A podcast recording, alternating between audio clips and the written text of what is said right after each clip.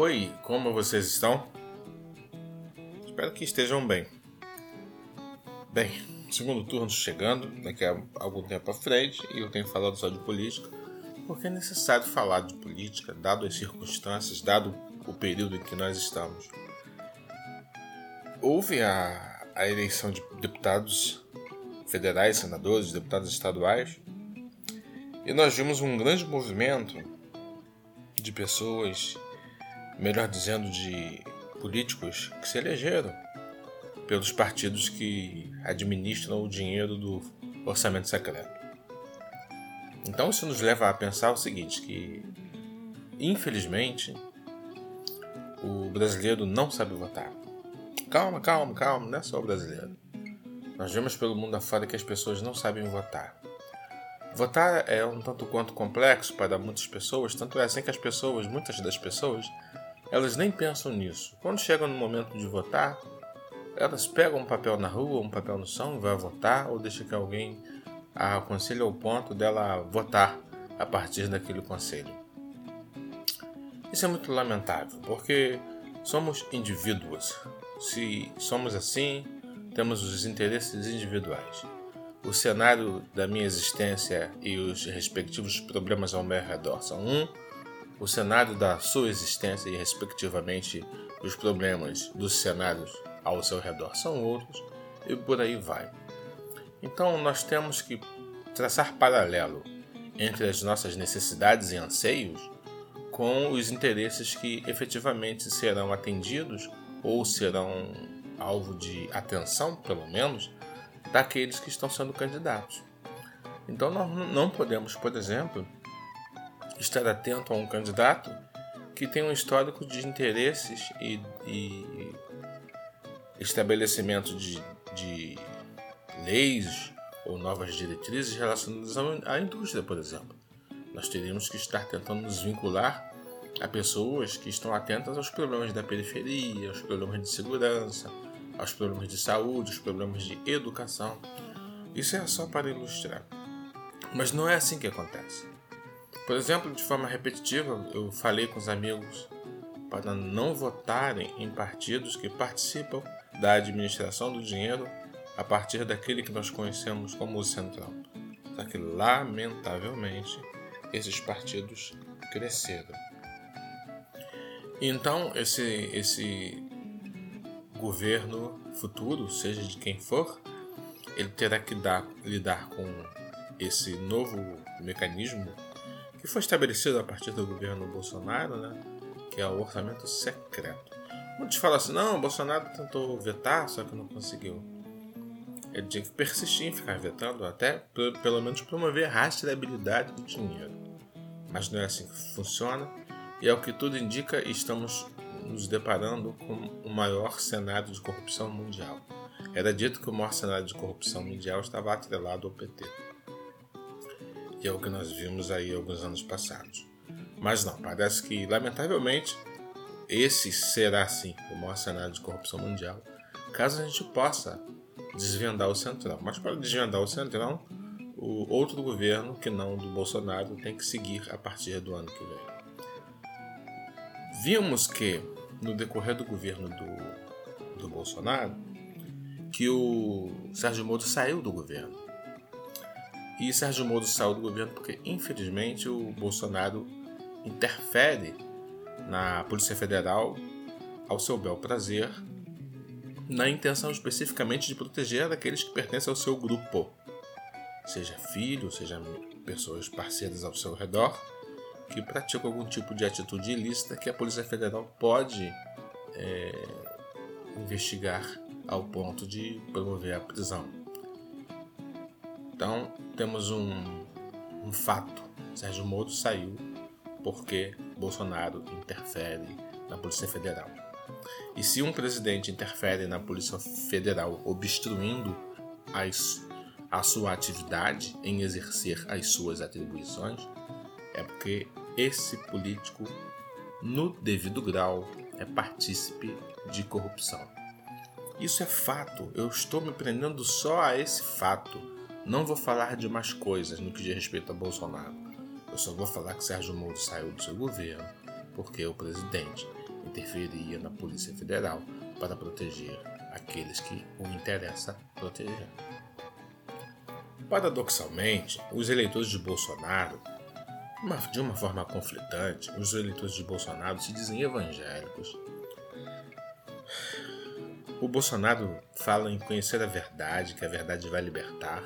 É uma citação da Bíblia Sagrada. E essas pessoas, esses eleitores, se dizem religiosos, praticantes da religião cristã, mas são pessoas também violentas e intolerantes. É uma mistura louca. Intolerantes e armadas. É uma mistura louca e poderosa.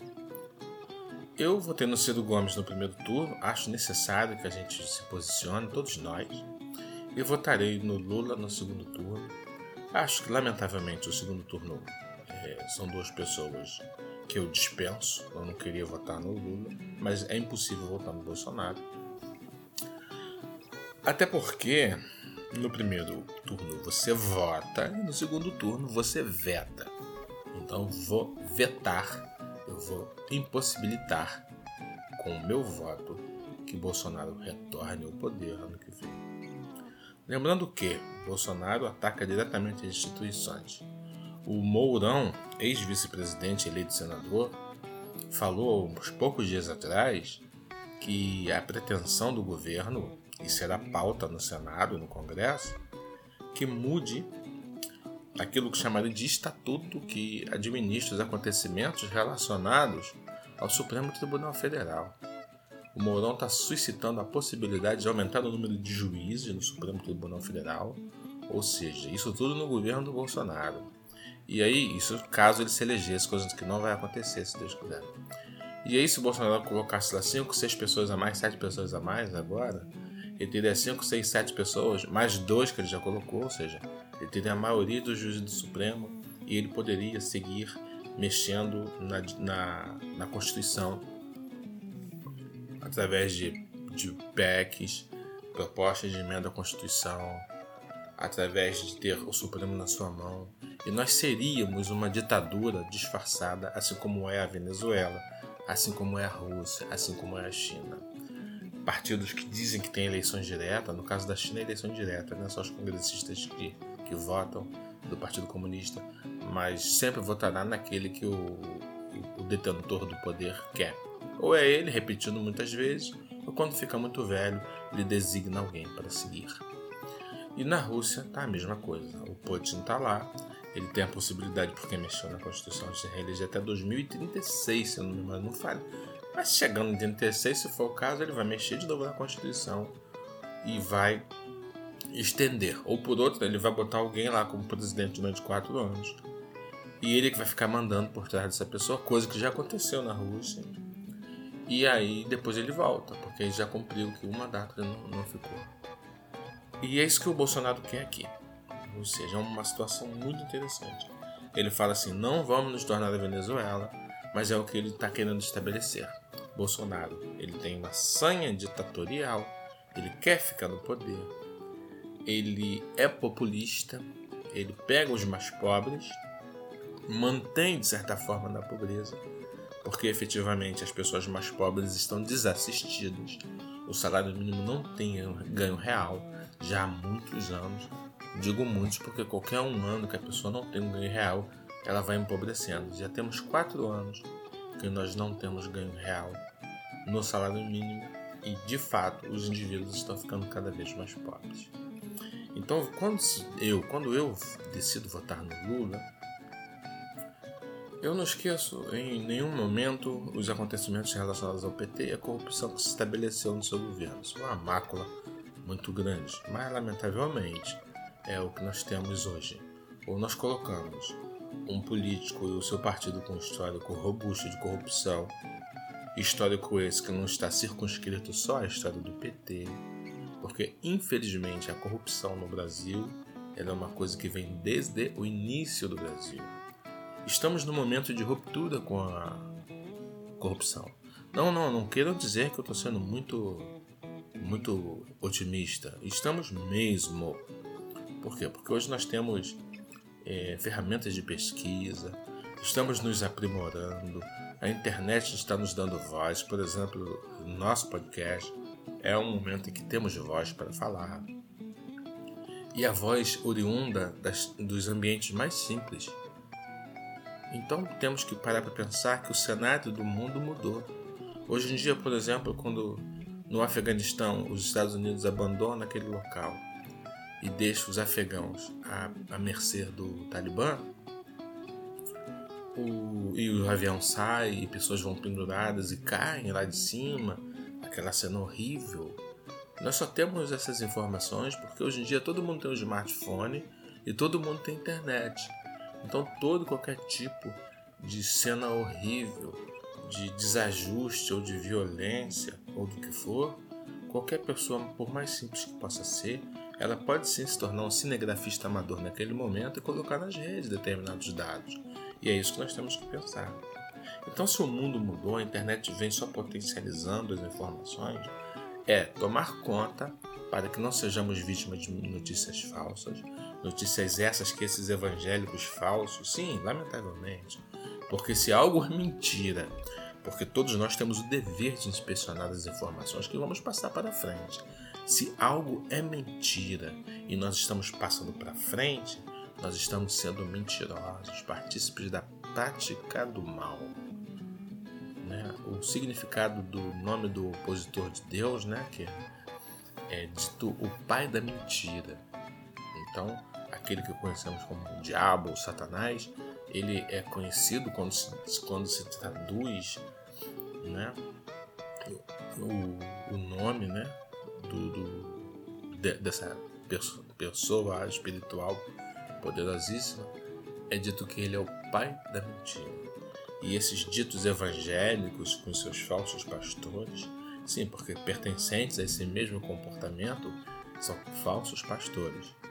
Assim como aqueles lá das barras de ouro, assim como aqueles que infelizmente estavam usando verba do MEC ao seu favor, angariando propina através de negociações que foram denunciadas por vários prefeitos.